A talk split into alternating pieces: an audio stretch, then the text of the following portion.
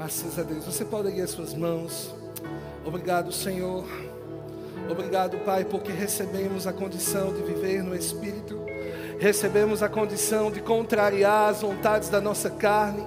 Recebemos a condição, Pai, de não olharmos para as circunstâncias, de não olharmos para, os, para as opiniões do mundo, de não andarmos segundo o conselho dos ímpios, de não precisarmos nos assentar na roda dos escarnecedores, mas a nossa vida está firmada em Ti, como árvore plantada junto às águas, que recebe a nutrição, que recebe mantimento, que recebe força do alto para resistir, para perseverar, para continuar, para ser aquilo que o Senhor nos chamou para sermos: santos, idôneos, filhos, chamados para a justiça, chamados para viver em santidade, chamados para manifestar o amor do tipo de Deus. Obrigado, Pai. Isso não é utopia, isso não é conto, Senhor. Você nos deu de graça, você nos deu de graça, e nós te agradecemos, Pai, por esse amor tão grande que nos ama, que cuida, que protege, que nos ensina.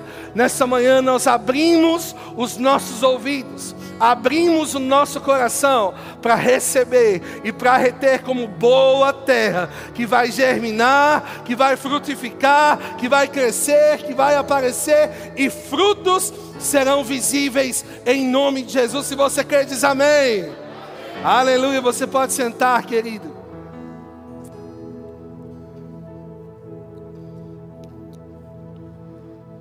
Obrigado, queridos da música meus colegas de trabalho, vocês são excelentes. E daqui a pouco a gente volta. Amém.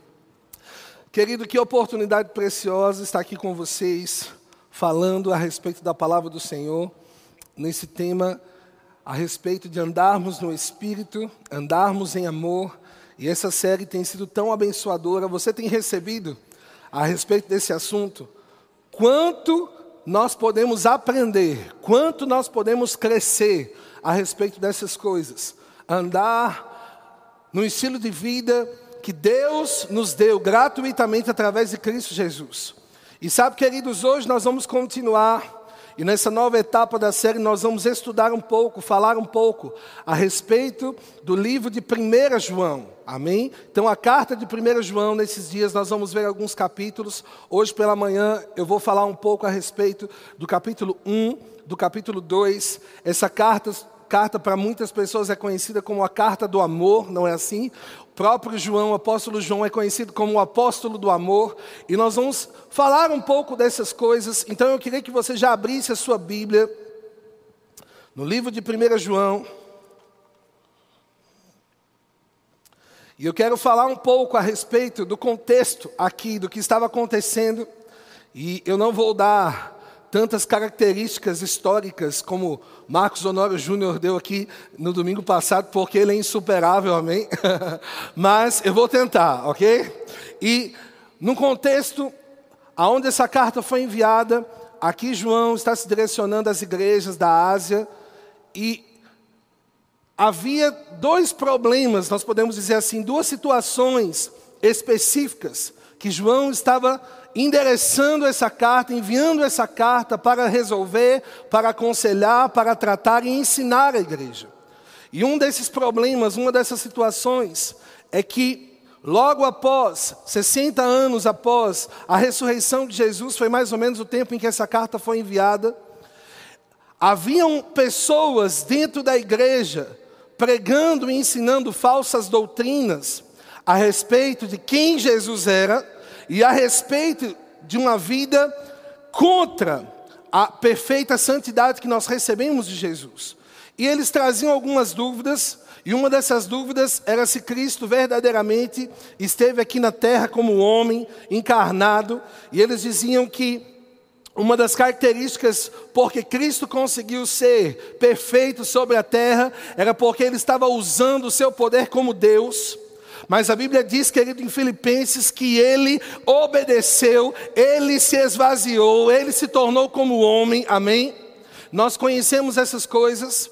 E um outro problema que João identificou na igreja era a falta de amor uns para com os outros. A igreja estava com alguns sintomas de doença. E esses sintomas se mostravam quando as pessoas não se entendiam entre elas, quando os irmãos não se entendiam entre eles.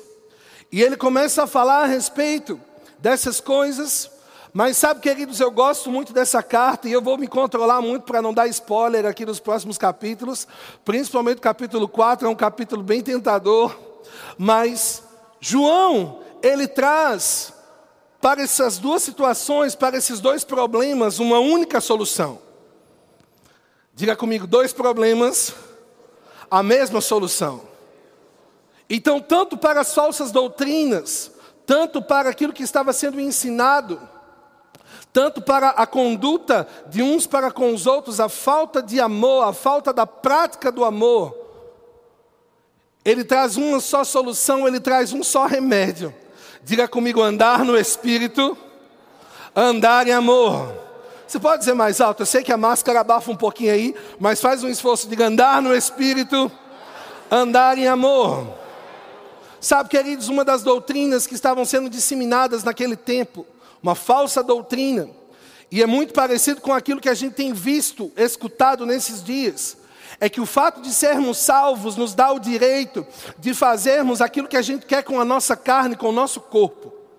Ou seja, eu sou salvo no espírito, então não existe nada de errado em pecar, em prostituição, em mentira, em utilizar o meu corpo para o pecado, porque afinal de contas, o meu espírito é que foi salvo. E eu não sei se você já escutou algo parecido com isso nesses dias, mas eu já escutei. Uma graça que supostamente te dá o direito de viver qualquer estilo de vida, porque afinal de contas você já é salvo. Mas nós aprendemos, irmãos, pela palavra, e Paulo diz assim: se somos salvos, se a graça nos trouxe salvação, isso nos dá motivo de vivermos de qualquer jeito, de andarmos em pecado, e ele diz: de modo algum, de jeito nenhum. Graça é a capacidade de Deus em nós de vivermos a vida que Jesus conquistou para nós na, nessa terra. Ou seja, você tem capacidade de Deus em você, porque você é salvo para não satisfazer as concupiscências da carne, como a Bíblia diz em Gálatas 5, versículo 16, mas andar no Espírito. E aqueles irmãos, queridos, eles estavam sendo contaminados com essa falsa doutrina andando na prática do pecado. Diga, eu sou justo. Nós já aprendemos aqui, querido, que nós não somos mais pecadores. A partir do momento que nascemos de novo, que a vida de Deus passa a estar dentro de nós, nós somos nascidos do Espírito, da palavra, e nós não somos mais pecadores, mas nós somos chamados filhos de Deus. E se somos filhos de Deus, querido, nós não andamos mais na prática do pecado. Se somos filhos de Deus, querido, as algemas, as correntes, aquilo que nos aprisionava, aquilo que nos mantinha presos, foi desfeito pelo poder do sacrifício de Jesus, e hoje você é livre para viver em santidade. Liberdade, querido, não é fazer o que você quer. Liberdade é ter o poder de decisão para olhar para o pecado e dizer: Eu não preciso de você. O mundo prega uma liberdade que você pode fazer qualquer coisa. E sabe, querido, as pessoas acabam fazendo tudo aquilo que dá na cabeça delas. Mas infelizmente, querido, quando nós fazemos tudo aquilo que dá na nossa cabeça, nós podemos abrir brechas para o diabo fazer aquilo que está na cabeça dele. E é por isso que a Bíblia nos ensina a andar no Espírito. E esse era um sintoma no qual João estava tratando. Precisamos lembrar das primeiras coisas, precisamos lembrar dos primeiros ensinamentos. Sabe, querido YouTube, está cheio de ministrações da palavra. Eu mesmo agora estou lá no YouTube. Mas eu quero dizer uma coisa para você. Precisamos ser cuidadosos com ensinos e com doutrinas que contradizem o princípio elementar de Cristo Jesus. Nós nascemos de novo para vivermos em santidade. Você não tira alguém da lama, dá um banho nela, coloca uma roupa limpa e depois diz para ela: Pronto, agora você pode se sujar de novo. Você gosta quando seu filho faz isso? acabou de dar banho, passa um perfuminho, ajeita o cabelo, né? As mães penteiam o cabelo para o lado assim do menino. Coloca ele sentadinho no sofá. Daqui cinco minutos, quando você volta, pronto, ele está todo sujo. Nós somos limpos pela palavra, queridos. E nós temos uma responsabilidade, andar de acordo com essa nova realidade nos dada gratuitamente através de Jesus. Então diga eu sou justo. Diga eu sou santo. Sabe, querido, quando nós falamos que somos santos, o mundo tende a nos questionar dizendo assim: então quer dizer que agora você é o santinho? Então quer dizer que agora você é o perfeitinho? E durante muito tempo, querido, eu me envergonhava, eu me constrangia quando as pessoas diziam isso. E consentia e permanecia calado na, naquela situação, diante daquela afirmação. Não respondi aquilo, mas um dia o Espírito Santo me corrigiu. O Espírito Santo trouxe uma palavra no meu coração e disse: Você não é santinho, você é santo. Sabe, querido, as pessoas podem olhar para nós e achar que tudo isso é um extremismo, mas eu quero dizer algo para você: a palavra de Deus é a verdade imutável, não existe barganha, não existe troca, não existe jeitinho brasileiro, nós somos santos. E essa capacidade de Deus está em nós. O outro sintoma, como eu disse, eles estavam se chocando, se batendo opiniões diferentes, posicionamentos diferentes. Não havia acordo entre muitos irmãos. E como eu falei, João traz o mesmo remédio, o mesmo antídoto, a mesma vacina para tratar esses dois tipos de problema: andar no espírito e andar no amor. E ele começa falando no capítulo 1, versículo 1, a respeito de Jesus você pode acompanhar comigo, 1 João capítulo 1, versículo 1, que era desde o princípio, o que temos ouvido, o que temos visto com os nossos próprios olhos, o que contemplamos e as nossas mãos apalparam com respeito ao Verbo da vida. E a vida se manifestou, e nós a temos visto, e dela damos testemunho e a vos anunciamos a vida eterna, a qual estava com o Pai e nos foi manifestada. O que temos visto e ouvido, anunciamos também a vós outros, para que vós igualmente mantenhais comunhão conosco. Ora, a nossa comunhão é com o Pai e com o seu Filho Jesus Cristo. Diga, eu tenho comunhão com o Pai, eu tenho comunhão com o Filho. E ele diz: Estas coisas, pois, vos escrevemos, para que a nossa alegria seja completa. E ele começa falando a respeito de Jesus, combatendo aquele pensamento, aquelas doutrinas falsas a respeito de quem Jesus era, combatendo aquela falsa doutrina de que Jesus não havia se manifestado em carne o mesmo escritor João, no capítulo 1, no verso 1, diz: O Verbo se fez carne. Querido, nós precisamos entender uma coisa: Jesus veio nos dar um novo estilo de vida, mas Ele também veio nos dar o exemplo. Ele é o caminho, Ele é a porta, mas Ele não olhou para nós simplesmente dizendo: Olha, passe pelo caminho, passe pela porta. Não, Ele diz: Eu sou o caminho, eu sou a porta. Ele nos mostrou um procedimento, Ele nos mostrou um estilo de vida. E João começa apresentando, dizendo: Eu vi, eu toquei, eu ouvi o que ele disse, e essas coisas eu quero compartilhar com vocês, para que vocês sejam participantes dessa comunhão. Sabe, querida, nossa comunhão está estabelecida no relacionamento com o Pai e com o Filho porque Deus nos amou de tal maneira, Ele nos deu, porque nós o amamos, nós damos a nossa vida a Ele, e por causa desse relacionamento, irmão, isso se estende no horizontal e alcança os nossos irmãos. Sabe, querido, Deus não, não mandou Jesus simplesmente para fundar uma instituição religiosa. Deus enviou Jesus porque ele estava semeando um filho para colher outros filhos. Nós não somos colegas de trabalho, nós não somos parceiros de trabalho, nós somos irmãos.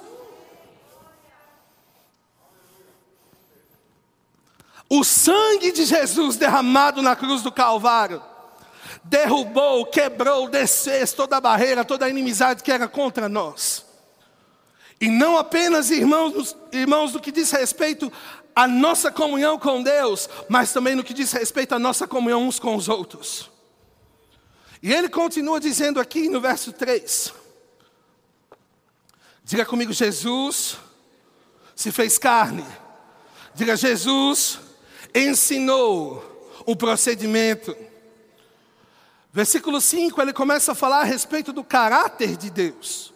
E ele diz assim: Ora, a mensagem que da parte dele temos ouvido e vos anunciamos é esta: que Deus é luz e nele não há treva nenhuma. Você pode dar um glória a Deus por isso? Aleluia, Deus é luz, irmão. Não há dúvida, não há mistura, não há mancha. Versículo 6. Se dissermos que mantemos comunhão com Ele e andarmos nas trevas, mentimos e não praticamos a verdade. Se, porém, andarmos na luz, como Ele está na luz, mantemos comunhão uns com os outros, e o sangue de Jesus, seu Filho, nos purifica de todo pecado. Queridos, nós precisamos tomar posse desse estilo de vida, posse dessa condição que Ele nos deu de andarmos em santidade e entendermos que eu não vou andar em santidade para ser salvo, eu ando em santidade porque eu sou salvo. Eu não faço o que faço, irmão, para ser filho. Somos filhos e por isso nós andamos na luz. 1 Tessalonicenses, a partir do capítulo 5. A Bíblia fala a respeito disso também. Nós somos da luz, nós somos do dia. E quando nós andamos no estilo de vida do Espírito, quando nós andamos alinhados no Espírito, quando nós praticamos o amor uns com os outros, essa luz, ela clarifica, ela clareia a nossa vida, o nosso caminho, mas o contrário também é verdade. Se nós dissermos que nós estamos na luz, mas não nos amarmos, não praticarmos essa verdade, nós continuaremos cegos na escuridão. Uma vida de santidade, querido, e uma vida de amor. Uma vida de santidade, e uma vida de amor. É essa nota que eu quero que fique no seu coração nessa manhã. Deus te chamou para viver uma vida de santidade, andando em amor. Continuando, versículo 8: Se dissermos que não temos pecado nenhum, a nós mesmos nos enganamos e a verdade não está em nós. Se confessarmos os nossos pecados, Ele é fiel e justo para nos perdoar os pecados e nos purificar de toda injustiça. Se dissermos que não temos cometido pecado, fazemos-lo mentiroso e a Sua palavra não está em nós. E muitas pessoas leem esse texto dizendo: está vendo? Vocês estão dizendo que nós somos justiça de Deus, mas olha aí ele falando a respeito do pecado. Mas sabe, querido, eu quero que você entenda o contexto no qual essa carta foi escrita, como eu disse. Falsos profetas, falsos mestres estavam ensinando aquele povo de que eles poderiam viver uma vida na prática do pecado e que isso não lhes causaria dano, mal algum. E é por isso que João está dizendo: não mintam dizendo que vocês não estão pecando. Não mintam dizendo que vocês não estão vivendo num estilo de vida contrário àquilo que Deus ensinou. Mas Ele deu a solução dizendo: se vocês pedirem perdão, se vocês se arrependerem do pecado de vocês, se vocês mudarem o estilo de vida de vocês, sabe, querido, como a gente muda um hábito colocando um hábito novo no lugar?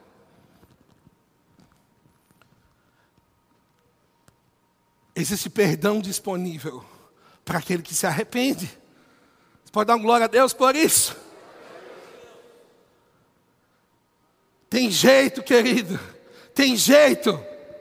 Tem jeito. Existe um ditado que diz, né?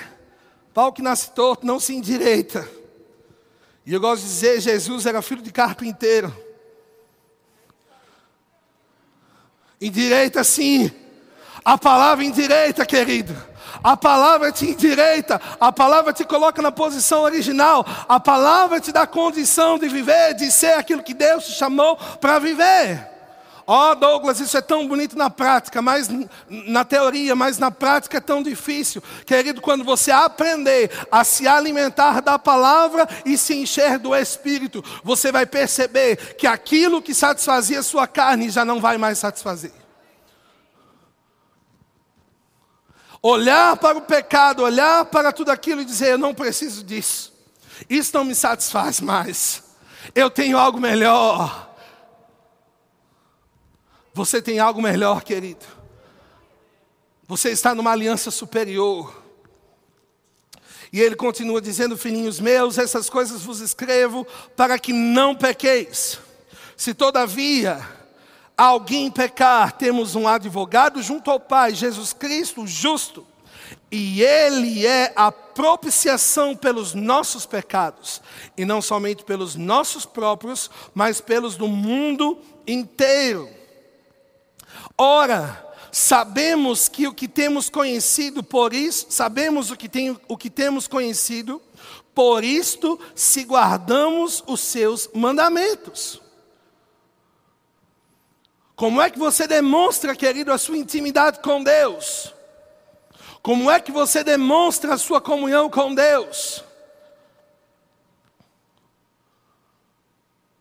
Guardando os seus mandamentos praticando a Sua palavra. Sabe, querido, quando nós amamos alguém, uma pessoa, nosso pai, a nossa mãe, isso é suficiente para nós obedecermos aquilo que eles, aquilo que eles dizem. Quando nós amamos o nosso cônjuge, a nossa esposa, o seu marido, isso te dá substância para obedecer, para seguir, para conviver para fazer aquilo que Ele pede, para obedecer. E você precisa entender uma coisa, que nós não podemos dizer que amamos a Deus. Nós não podemos cantar e cantar e cantar e cantar que amamos a Deus. Se nós não estamos guardando aquilo que Ele disse, nós não estamos praticando aquilo que Ele nos pede. E sabe, querido, quando nós comparamos tudo aquilo que Deus fez por nós e aquilo que Ele nos pede, querido, é tão pequeno, é tão pouco. Viver em santidade, querido, tendo a condição de ser santo, é fácil. Tira da sua boca que é difícil ser crente. Tira da sua boca que é difícil andar em amor. Tira da sua boca que é difícil resistir o pecado. Ah, a carne é fraca. Glória a Deus porque ela é fraca. Porque se ela fosse forte, você não conseguiria dominar. Muda a sua confissão, muda a sua perspectiva de visão. Praticar aquilo que Deus nos pede, querido, é possível porque Ele nos deu a condição. Diga eu ando no Espírito. Diga eu ando em amor. E aqui, querido, a partir do verso 12 de 1 João, ele começa a falar a respeito do procedimento de uma vida de santidade.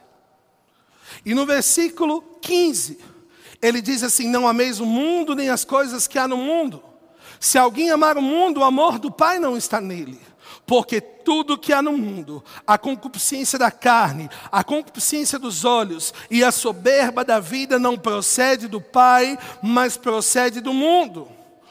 Ora, o mundo passa, bem como a sua concupiscência.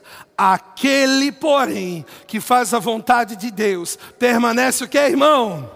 Eternamente, para sempre. Nós somos bombardeados todos os dias, querido, no nosso WhatsApp, no nosso Instagram, no nosso Facebook. Quando nós ligamos a televisão, quando nós saímos nas ruas, as imagens, as conversas, ou as propagandas, as notícias, os filmes, as séries, os desenhos, tudo, querido, fala conosco, tenta trazer uma mensagem para nós. E sabe, querido, eu gosto muito do texto de Salmos, capítulo 1, que diz a respeito de não andarmos no caminho, não ouvirmos o conselho dos ímpios. O mundo tem um conselho para te dar. A internet, os sites sempre terão uma opinião para você comprar. Fulano de tal é assim. Viver assim agora é o ideal. Não contradiga isso. Querendo nos colocar numa forma. Mas graças a Deus pela palavra de Deus em Romanos 12, que diz que nós não podemos nos conformar com esse século. Não entra na forma, irmão. Não entra na forma não entra na forma do mundo, não entra na forma do sistema desse mundo, não entra na forma que as pessoas estão tentando enfiar a goela abaixo da igreja, dizendo: ah, vocês precisam mudar, ah, vocês precisam ser assim, ah, vocês precisam aceitar. Não, querido, eu fico com aquilo que a palavra de Deus diz e você deve ficar também, porque o mundo passa, as gerações passam. Aquilo que para o mundo um dia foi certo, hoje é errado. Aquilo que um, para o mundo um dia foi errado, hoje é certo. Mas a palavra de Deus permanece. E aquele que faz a vontade de Deus, querido, permanece para sempre. Escolha por aquilo que é eterno. Há concupiscência dos olhos, há concupiscência da carne. Tudo isso foi aquilo que desde o início a Bíblia diz que tentou Eva. Árvore boa de se comer, agradável aos olhos. E hoje não é diferente, irmão. As coisas do mundo não vão aparecer para a gente com máscara da morte, com uma foice na mão, dizendo: venha pecar porque é bom. Se fosse assim, você ia sair correndo. É pelo contrário. O pecado é revestido por aquilo que atrai os nossos olhos. O mundo sempre vai colocar, querido, o veneno dentro do queijo.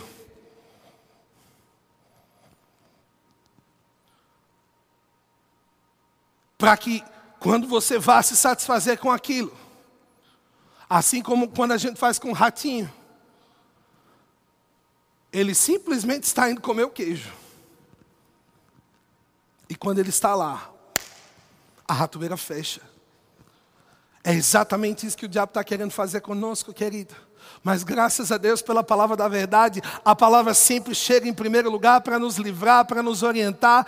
O estilo de vida do crente, irmão, é uma vida que agrada a Deus, é uma vida de santidade. Dizer não para o pecado não é vergonha, dizer não para o pecado não está fora de moda, dizer não para o pecado não é ultrapassado, dizer não para o pecado não é ser quadrado. Dizer não para o pecado é viver um estilo de vida que agrada a Deus. Sabe, querido, eu tenho direção para dizer isso. E eu sei que isso pode abençoar pessoas que estão aqui, outros que estão na internet. E eu quero me referir um pouco agora aos solteiros, aos jovens. Sabe, querido, eu me casei virgem. E eu não quero trazer condenação para você que talvez não tenha tido esse mesmo procedimento. Porque a Bíblia diz que o nosso passado foi apagado, amém? Jesus nos deu uma nova história. Mas eu quero incentivar os nossos jovens que estão aqui, os nossos solteiros. Eu me lembro que eu trabalhava numa empresa muito grande, onde as pessoas eram muito modernas. Constantemente, querido, eu era questionado pelo meu procedimento referente ao sexo oposto. Olha, tu podia pegar ciclana, tu podia pegar fulana, fulana está doidinha para sair contigo.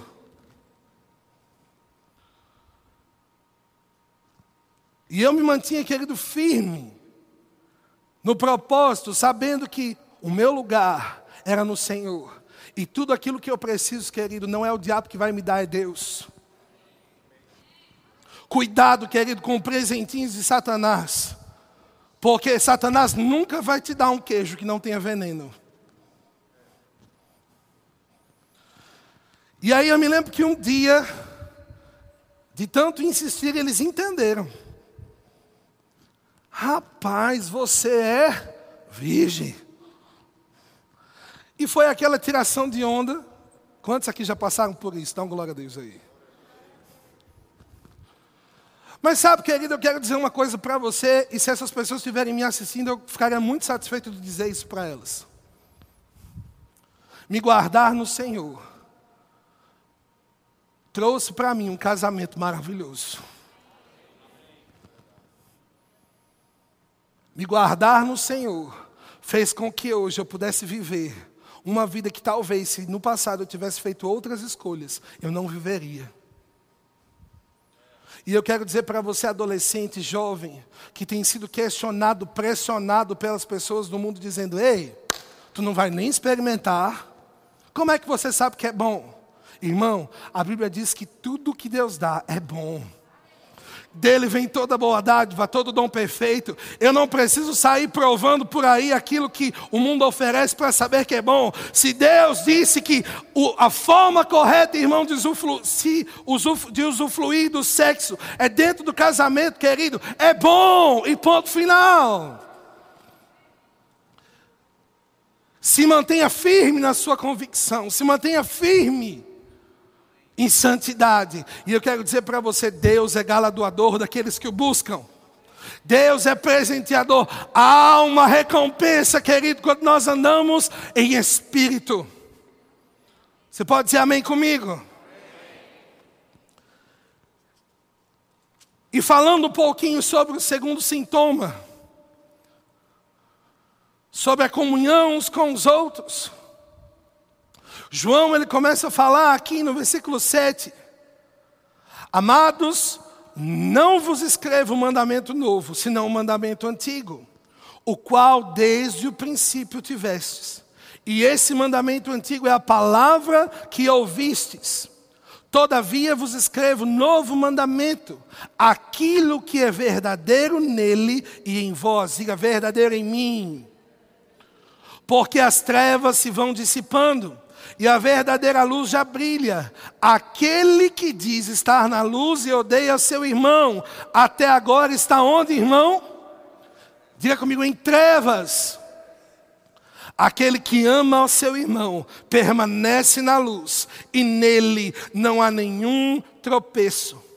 Aquele, porém, que odeia seu irmão, está nas trevas, anda nas trevas e não sabe para onde vai, porque as trevas lhe cegaram os olhos. Sabe, querido, o ódio cega. A falta de perdão cega. O rancor cega. E quando João começa a falar a respeito dessas coisas, ele está querendo nos mostrar que a comunhão com Deus, a comunhão com o seu filho, está totalmente entrelaçada, inseparavelmente, da condição de andarmos em comunhão uns com os outros. Jesus ensinou em Mateus, no capítulo 5, que se nós formos ofertar, se tivermos algo contra alguém, que nós precisamos resolver essa situação e ofertar. Pedro fala a respeito dos maridos que andem em amor com as esposas, que pratiquem os princípios para que as orações não sejam que impedidas. E isso nos mostra, querido, que o relacionamento de comunhão que nós temos com Deus, ele funciona verticalmente. Mas ele também precisa funcionar horizontalmente. Porque se nós dissermos que amamos a Deus, mas nós não conseguimos andar em amor com os nossos irmãos queridos, nós ainda estamos praticando as obras das trevas. Somos diferentes uns dos outros. Somos muitos, somos um. somos diferentes uns dos outros. Olha aí para quem está perto de você. Repara aí as características do seu irmão.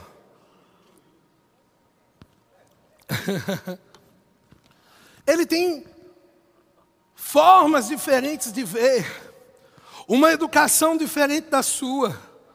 Talvez resolveria uma situação diferentemente de você. Mas isso não nos dá motivo, irmãos, para andarmos contra uns os outros. Isso não é motivo, irmãos, para permitirmos que Satanás coloque no nosso meio sementinhas do mal, pensamentos e comentários do mal, para inflamar uns contra os outros. Quantas pessoas dentro da igreja não conseguem ouvir o nome de um líder porque estão machucadas e abriram o seu coração, abriram a sua alma para o ódio? Falou o nome do pastor, aquela pessoa se, se ira. Queima. E sabe, querido, eu separei aqui um versículo. Em Provérbios.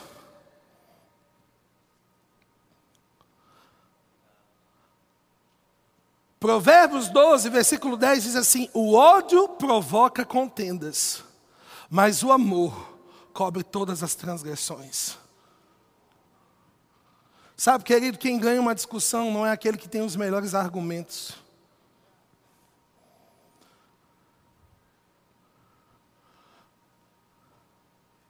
Quem ganha uma discussão, quem ganha uma situação contrária, é aquele que vai agir de acordo com o amor do tipo de Deus, que a Bíblia diz que foi derramado em nossos corações. Sabe, querido, eu gosto dessa expressão porque Deus não pegou um conta-gotas e ficou pingando o amor. Ah, uma gotinha de amor para você, uma gotinha de amor para você.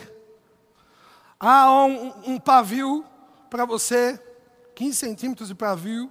Para você, vou dar 5 centímetros de pavio. Não, querido. A Bíblia diz que Ele derramou. Diga comigo, derramou em nossos corações ou seja, querido, nele nós temos a capacidade de suportar uns aos outros, e não no sentido de somente aguentar o jeito, a forma de se comportar, mas ser suporte, erguer aquele irmão, erguer aquele irmão, erguer e ajudá-lo nas suas falhas, ajudá-lo naquilo que ele precisa crescer. Ah, eu tenho pavio curto, querido. O Espírito Santo de Deus e a palavra em nós nos dá a condição de esticarmos, aumentarmos, multiplicarmos o nosso pavio.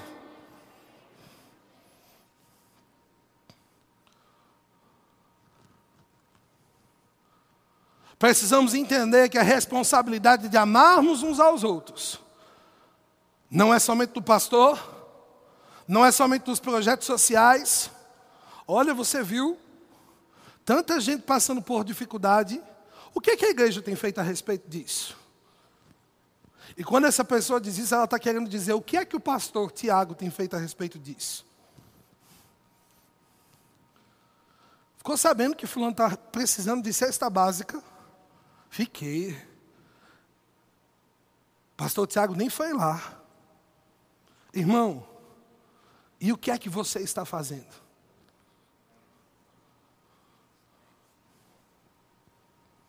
Amar uns aos outros, querido. Não é somente quando a gente canta aquela canção de Daniel de Souza, que diz: Somos corpo. E essa canção é linda. Mas amar uns aos outros, querido, como nós, como eu falei aqui em Provérbios, é encobrir situações não é fazer vista grossa a erros, entenda isso. Mas é através do amor do tipo de Deus, estender a mão para aquela pessoa e tirar aquela pessoa do lugar onde ela está. Se tem uma situação entre você e alguém, irmão, seja o primeiro a pedir perdão. Ah, mas não fui eu que fiz. A Bíblia nos ensina, irmão, que se alguém tem algo contra nós, somos nós que devemos oferecer o perdão, o amor. Sabe, querido, está com raiva de alguém, compra uma caixa de chocolate para ela. Infalível, querido. Alguém pisou no teu calo, dá um presente para ele. Agora dá de coração, irmão. Não dá rabugento, não, pra, só para mostrar que você é superior. Faça de coração. Sabe, queridos, tanto para combater ensinos errados, tanto para combater sentimentos errados, a resposta é uma só: andando no Espírito, andando em amor, continuando nas mesmas coisas, os mesmos princípios. O beabá da fé que você aprendeu é aquilo que vai te fazer chegar até onde Deus quer, aonde Deus diz que você vai chegar. Eu já ouvi algumas vezes o apóstolo Guto falando a respeito disso, e eu até quero indicar para você também. Esse livro foi o primeiro livro que eu li, e ele, do irmão Reagan, e ele mudou a minha vida, querido. O amor, o caminho para a vitória. Tantos exemplos, querido, a respeito de andarmos em amor, andarmos em santidade. Apóstolo Guto falou uma coisa, Kenneth Reagan fala uma coisa bem parecida aqui. Apóstolo Guto disse que muitas vezes pastor Bud era criticado em rádios, né? Pessoas nas rádios falavam mal dele, mal do procedimento dentro da igreja, da doutrina ministrada. E as pessoas questionavam ele, dizendo: Você não vai dar uma resposta?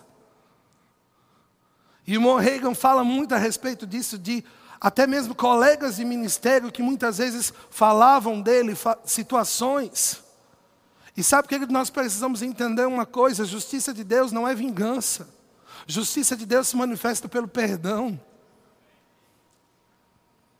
Muitas vezes, quando alguém faz alguma coisa, quando ouvimos alguma coisa contrária a nós, nós somos rápidos para responder com a espada. Nós fazemos como Pedro. Vai pegar Jesus, não. Cortou a orelha do soldado. Jesus vai lá, ô oh Pedro, pelo amor de Deus, pega a orelha, cola de novo no lugar. A Bíblia diz, querido, que Jesus ali na mesa, sabendo que o traidor Judas estava ali, Judas beija Jesus quando vai entregá-lo. E Jesus chama de amigo. Ei, querido, teu irmão não é teu inimigo. Nós não somos concorrentes uns dos outros.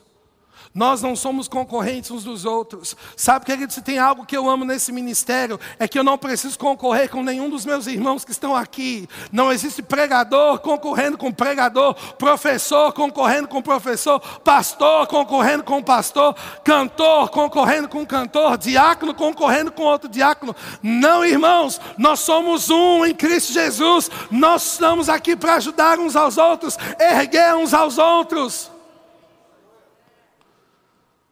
O pessoal do louvor pode vir.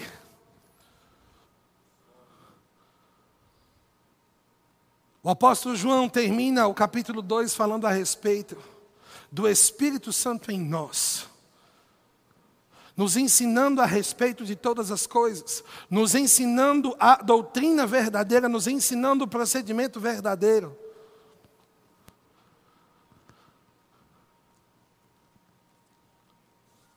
E aqui no versículo 24, diz assim, 1 João 2, 24: Permaneça em vós o que ouvistes desde o princípio. Diga comigo, desde o princípio. Se em vós permanecer o que desde o princípio ouvistes, também permanecerei vós no Filho e no Pai. Quero te chamar a atenção mais uma vez, para que você entenda que no reino de Deus, a comunhão com Ele, ela é estabelecida verticalmente. A Bíblia diz que nós temos paz com Deus, que nós podemos erguer as nossas mãos, nós podemos chamá-lo de Pai,